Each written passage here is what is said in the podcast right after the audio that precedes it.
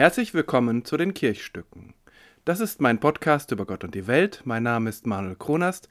Ich bin Pastor in Hannover. Die heutige 68. Folge ist eine besondere Folge, beziehungsweise die erste von drei besonderen Folgen.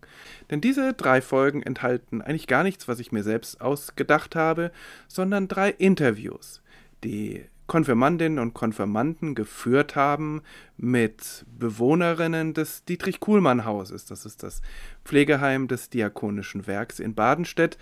Dieses Pflegeheim, das Dietrich-Kuhlmann-Haus, ist zwar aus unserer Gemeinde entstanden und auch nach einem ehemaligen Kirchenvorsteher benannt, aber es befindet sich heute und eigentlich auch schon eine lange Zeit in der Trägerschaft des Diakonischen Werkes. Und seit dem letzten Jahr arbeitet im Diakonischen Werk Hannover Pastorin Judith Augustin und sie ist unter anderem für das Dietrich-Kuhlmann-Haus, das Pflegeheim Badenstedt, zuständig.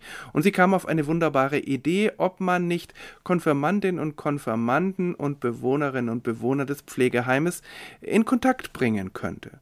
Und daraus entstand zunächst mal eine wunderbare Weihnachtsaktion, dass die Konfis Geschenke gebastelt haben in der Adventszeit, nicht nur für die Bewohnerinnen und Bewohner, sondern auch für die Mitarbeitenden des Pflegeheims. Im neuen Jahr, Anfang 2023, hatte Pastorin Augustin noch eine weitere Idee, wie es denn wäre, ähm, Interviews zu führen äh, der Konfis mit den Bewohnerinnen und Bewohnern über Konfirmation früher was sie so an Erinnerungen haben. Und die Konfis waren gleich Feuer und Flamme und es wurde alles vorbereitet und die Interviews wurden geführt, drei an der Zahl, jeweils einige Konfis sprachen mit einer Bewohnerin des Pflegeheims. Daraus entstanden äh, wunderbare Gespräche und ich danke ganz herzlich denjenigen, die sich beteiligt haben, den Konfis, den drei Bewohnerinnen und Pastorin Judith Augustin, die das alles vorbereitet, begleitet und durchgeführt hat. Herzlichen Dank, da ist etwas Wunderbares daraus entstanden. Ich glaube, und das habe ich auch aus Rückmeldungen gehört, den Konfis und den Bewohnerinnen hat das großen Spaß gemacht. Ich bin gerade vor einigen Tagen bei einer der Interviewpartnerinnen zum Geburtstag gewesen. Ich sage jetzt hier nicht, äh, zu welchem Geburtstag, aber es war ein hoher Geburtstag. Und sie konnte sich noch sehr gut daran erinnern und äh, meldete mir zurück, dass ihr das großen Spaß gemacht habe. Und auch die Konfis erzählen immer wieder äh, ganz positiv davon und bei dem abschließenden Feedback äh, der Konfirmandenzeit äh, hatte das äh, grandiose Noten, äh, diese Gesprächsaktion. Hier also das erste Gespräch der Konfis mit Frau Erhard. Viel Vergnügen. Ich bin Marlon und bin 14 Jahre alt. Ich bin Max und bin 13 Jahre alt. Ich bin Aaron und ich bin auch 13 Jahre alt. Ich bin Moritz und ich bin 14 Jahre alt. Ich bin Jane und bin 13. Ich bin Jutta Ehrhardt, 89. Ja, ich fange an. Und die erste Frage ist, was waren damals schöne Momente vom Konfirmandenunterricht, die Ihnen bis heute in Erinnerung geblieben sind? Ja, da habe ich was Lustiges. Eine Mitkonfirmandin konnte keine behalten. Keine, ja, wie sagt man. Und da wurde sie abgefragt während des Sonntagsgottesdienstes vom Pastor und sie verstand nichts. Und dann wurde ihr immer zugeflüstert. Und dann war das das Lied, da kam dann drin vor, ich bin mit deinem Geist beschenkt. Und da wurde ihr das zugeflüstert und da hat sie gesagt, ganz laut, ich bin mit deinem Geist beschränkt. Das habe ich nicht vergessen. Konfirmation ist wohl äh, daraus zurückzuführen, wenn die Kinder getauft werden, sind sie ja noch unwissend. Ne? Dann werden sie da getauft. Und in dem Alter, da können Sie sich überlegen, ja, ich glaube an Gott und will bei Gott bleiben. So sehe ich das. Meine Konfirmandenzeit fiel in die schlechte Zeit nach dem Kriege. 48. Und da musste man erstmal sehen, dass man, mussten meine Mutter, also meine Eltern erstmal sehen, dass sie für uns ein schwarzes, wir mussten schwarz Konfirmandenkleid tragen. Ne? Dass sie das kriegten und das wurde getauscht.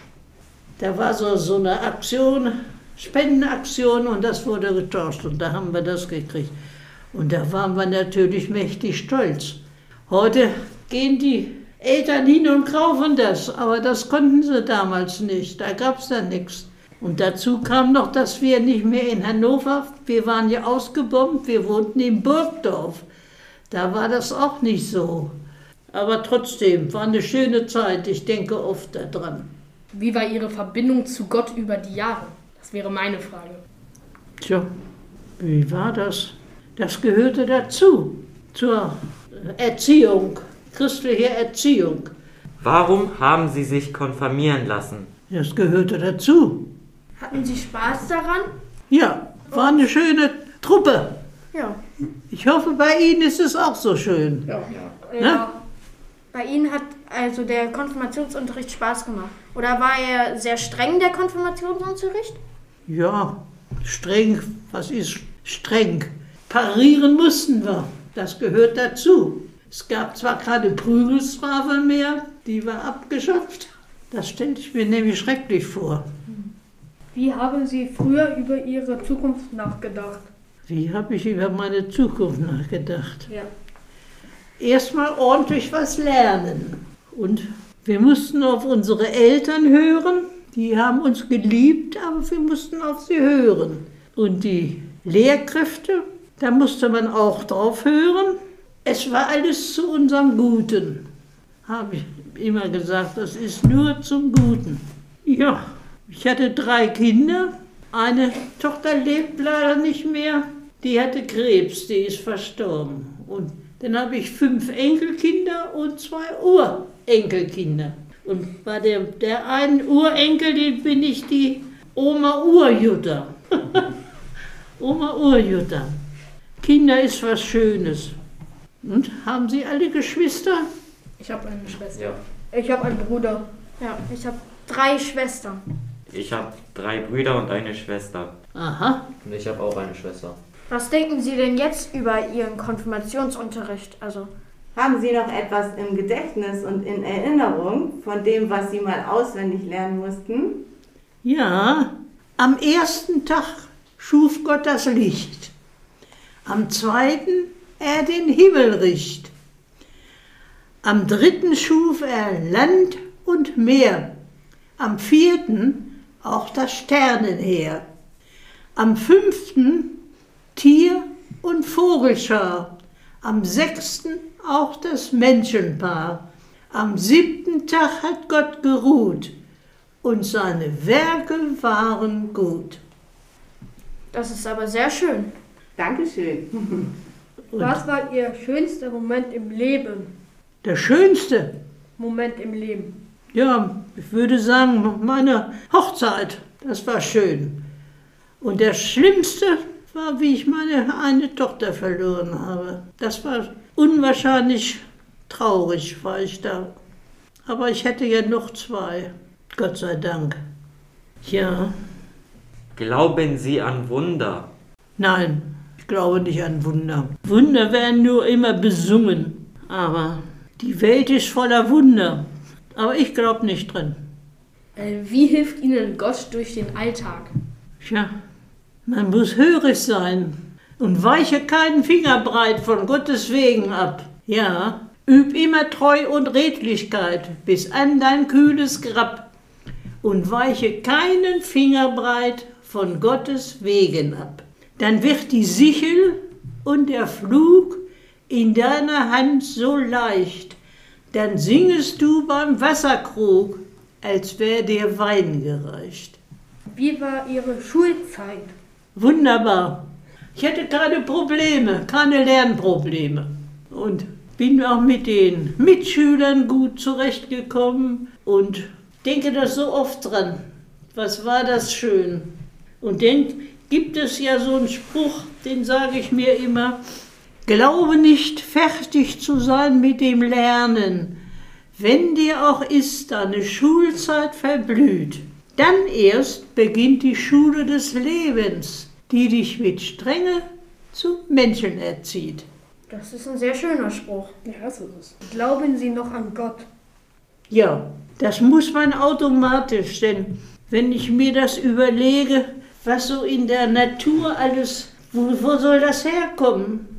Da muss einer was Höheres sein, der das geschaffen hat. Möchten Sie den Konfirmanden was mit auf den Weg geben? Ja, was gebe ich auf den Weg? Immer gerecht sein. Habe ich zu meinen Kindern auch gesagt. Nicht zänkisch und immer friedlich miteinander leben. Dann ist das Leben noch mal so schön, wenn man keine Feinde hat, bewusste Feinde. Wir haben ja leider selbst so einen Vehikel gehabt in der deutschen Politik. Der Hitler, ne? der macht ja das vor, was der Putin jetzt macht. Ne? Der hat das vorgelebt. Widerlich sowas. Ja. Die Tage hatten wir Bereich Gymnastik. Da war hier, mussten wir diese Übung machen. Ne? Und da habe ich so richtig schön gemacht. Und da habe ich immer gedacht, hier da vorne steht der Putin. Der kriegt immer einen ab. Ja. Wir mussten immer in Bunker. Jede Nacht gab es Alarm. Und einmal, das muss ich mal erzählen, da standen die Tannenbäume schon am Himmel. Da haben sie oben gezeigt, wo die Baumgeschwader ablassen sollen. Ne? Oh, alles aufgeregt. Und da hatte ich keine Zeit mehr, meine Schleifen zu binden an Schnürsenkeln. Los, dass wir in den Bunker kommen.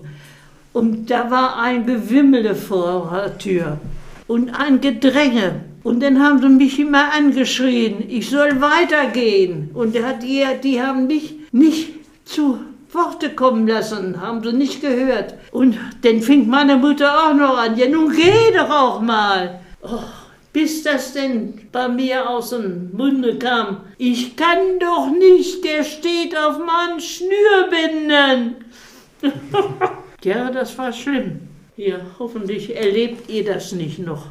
Ja, das wäre. Aber heute muss man mit allem rechnen. Ne?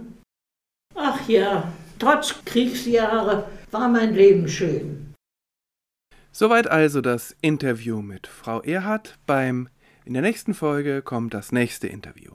Bis dahin, vielen Dank fürs Zuhören, alles Gute, bleiben Sie bleibt behütet und gesegnet.